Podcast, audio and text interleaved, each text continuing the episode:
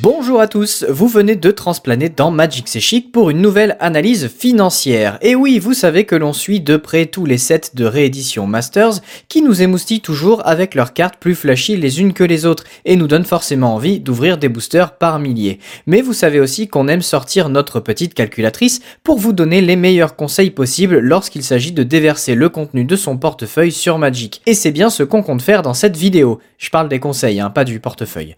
On va donc se pencher aujourd'hui sur l'édition Double Masters disponible à partir du 7 août. Qu'est-ce que c'est? Faut-il acheter un paquet ou même une boîte? Wizards of the Coast ont-ils vraiment conçu des boosters à 100 euros? Trouve-t-on des poils roux dans la moustache d'Alvar? On va sans plus attendre répondre à toutes ces questions ou presque. Double Masters est donc le set de réédition dit Masters que Wizards nous propose désormais chaque année. Bonne nouvelle, il est pour la première fois disponible en français. Il contient 332 cartes au total, dont 40 mythiques, 121 rares, 81 communes et 91 communes.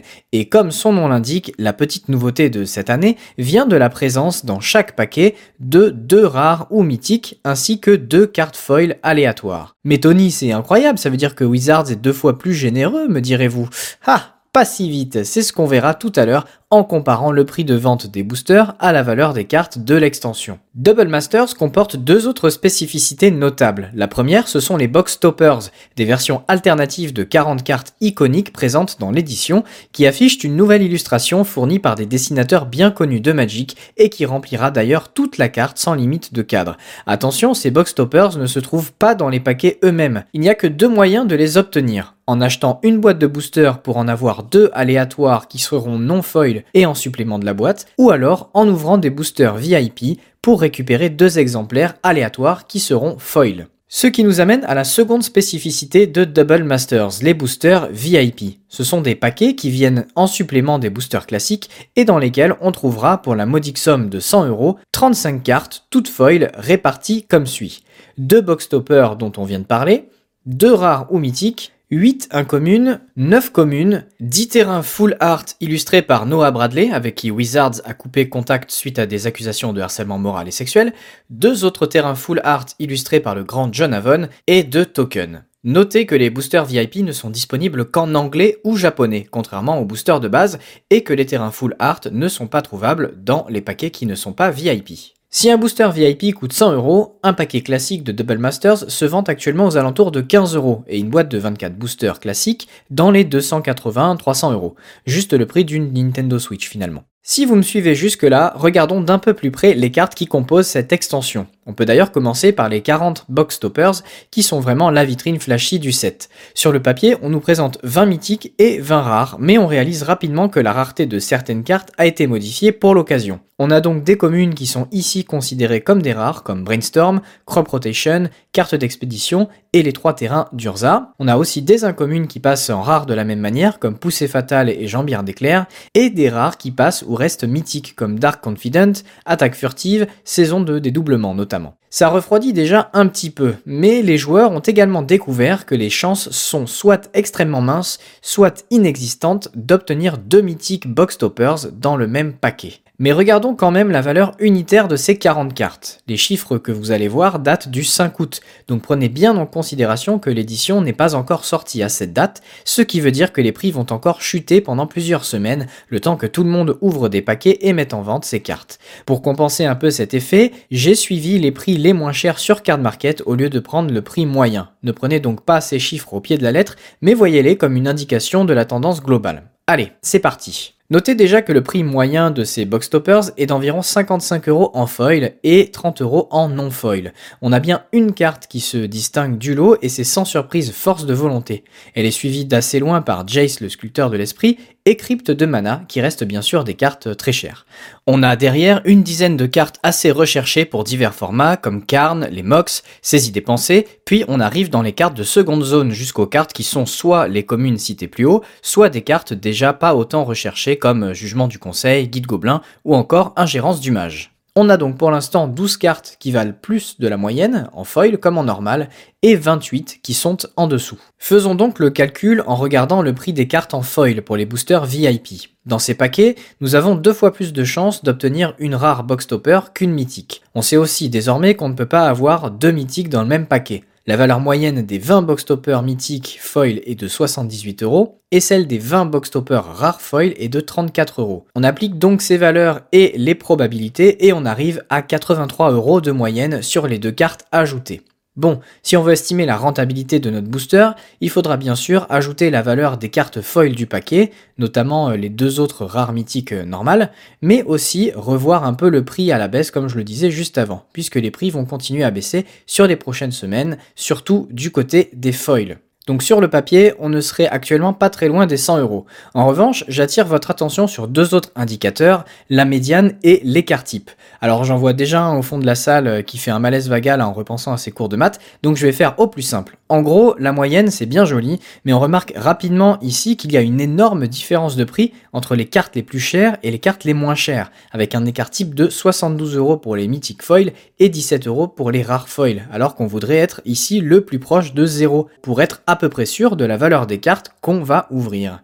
Il y a également autant de mythiques qui valent plus de 50 euros que de mythiques qui en valent moins. Et par contre, pour les rares, la médiane est à 28 euros. Et n'oubliez pas que vous avez plus de chances d'ouvrir des rares que des mythiques. Concrètement, en déboursant 100 euros, vous pourrez ouvrir une force de volonté et une mystique forge-pierre foil pour une valeur combinée de 415 euros, mais vous pourrez aussi tomber sur un métamorphe Phyrexian et une ingérence du mage pour 30 euh, euros là, soit 385 euros d'écart entre les deux paquets. Ça pourrait ne pas en choquer certains, puisqu'on retrouve beaucoup de variances dans la valeur des cartes de certains précédents sets Masters, mais Wizards of the Coast pousse le vice encore plus loin ici, puisqu'on parle d'un paquet de cartes à 100 balles et non pas 10 ou 15.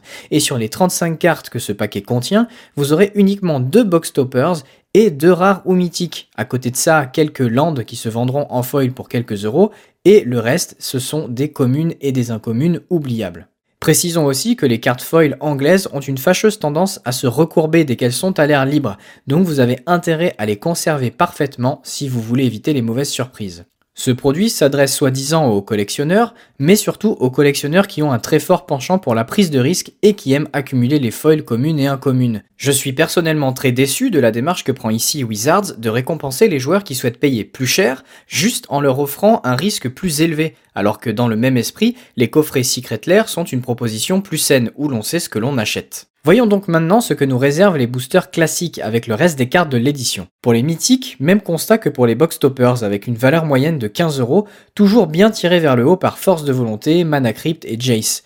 On note aussi au passage que la moitié des mythiques valent moins de 9 euros, avec les gros perdants que sont euh, Maelstrom Nexus, Cartus et Get, ce qui nous donne un écart type de 15 euros. Une très forte variance de valeur dans les mythiques donc, sans surprise. En revanche, c'est du côté des rares que la douche froide survient, avec une valeur moyenne de 2 euros pour un booster à 15 balles. On est sur 121 rares dont la moitié vaut moins d'un euro. Et rappelez-vous que vous avez environ 85% de chances d'ouvrir une rare contre 15% seulement pour une mythique. En haut de la liste des rares, on retrouve Stoneforge Mystique, euh, Noble Hiérarche, Saisie des Pensées, Baliste Ambulante, Faille Cyclonique, Exploration et Toxique Déluge, mais on tombe directement sous les 6 euros suite à cela, et ça, ça pique. Pour les incommunes, il n'y a que peu de choses à signaler avec une valeur moyenne de 30 centimes, à peine tirée vers le haut par des cartes comme Manamorphose, Babiole de Mishra, Chemin vers l'exil, Jambière d'éclair, Oubliette, Monolithe de basalte et Poussée Vatale qui sont entre 1 et 3 euros. Les 73 autres cartes sont en dessous. On va aussi passer les communes qui affichent une valeur moyenne de 6 centimes, sans surprise. Pour conclure, et bien que ce ne soit pas véritablement indicatif, on a calculé la valeur moyenne d'un booster et d'une boîte Double Masters en tenant bien entendu compte des probabilités d'ouvrir chaque type de rareté en foil ou non. Déjà, comptez 8 euros de moyenne par paquet pour les deux emplacements de rares mythiques combinés. Ajoutez à cela les incommunes, communes et les deux foils et vous tombez sur environ 12 euros. Donc on est déjà sous le prix de vente de 15 euros euh, du booster et les prix vont encore baisser. Si vous achetez une boîte de 24 boosters, vous aurez vos deux cartes box toppers non foil en supplément qui ajouteront environ 45 euros de valeur moyenne à la boîte. Avec les deux toppers en plus, la valeur moyenne d'une boîte monte à 345 euros et donc 300 euros si on ne les compte pas. Par contre, les rares et les mythiques ne représentent que 190 euros sur ces 300, ce qui veut dire que tout le reste provient des communes et des incommunes euh, que vous ne vous amuserez probablement pas à revendre, et aussi des foils qui peuvent être de n'importe quelle rareté. Alors que faut-il retenir de Double Masters après ces chiffres un petit peu saoulants? Eh bien que c'est kit ou double justement? On se rapproche de plus en plus de la loterie, hein, vu la variance, et le ticket d'entrée est plus cher que jamais. Si vous souhaitez absolument ouvrir des paquets, on vous recommande ironiquement d'acheter le plus de boîtes possible afin de réduire la variance qui est très élevée sur les mythiques et sur les box toppers, alors que les rares ne valent simplement pas le coup vu le prix du booster. Argent mis à part, certains voudront évidemment acheter des boîtes pour les drafter, et il nous est pour l'instant impossible de dire si l'expérience de draft sera agréable. Donc ça, c'est vraiment à vous de voir. Pour finir sur une note plus positive, Double Masters reste une bonne nouvelle pour l'accessibilité de Magic en général, et ce pour deux raisons. D'abord parce que l'édition est vraiment bourrée de très bonnes cartes, pour plusieurs formats et notamment pour le Commander, donc elle reste tout de même un investissement envisageable pour les joueurs qui souhaiteraient se constituer leur première réserve de cartes pour du Commander ou pour se faire un cube par exemple mais surtout parce que toutes ces rééditions permettent de faire baisser, voire chuter, le prix unitaire de la plupart des cartes, rendant le jeu moins cher pour tout le monde. D'ailleurs, le meilleur moment pour acheter l'édit de cartes à l'unité devrait être entre 3 à 6 semaines après le 7 août, c'est-à-dire au moment où le nombre de cartes à la vente sera le plus élevé. Surveillez donc les prix si certaines de ces cartes vous intéressent. De mon côté, je remercie chaleureusement mon grand ami Boubou qui nous a aidé à consolider tous ces beaux chiffres. J'espère que cette vidéo vous a été utile et je vous dis à très bientôt pour de nouvelles aventures. Ciao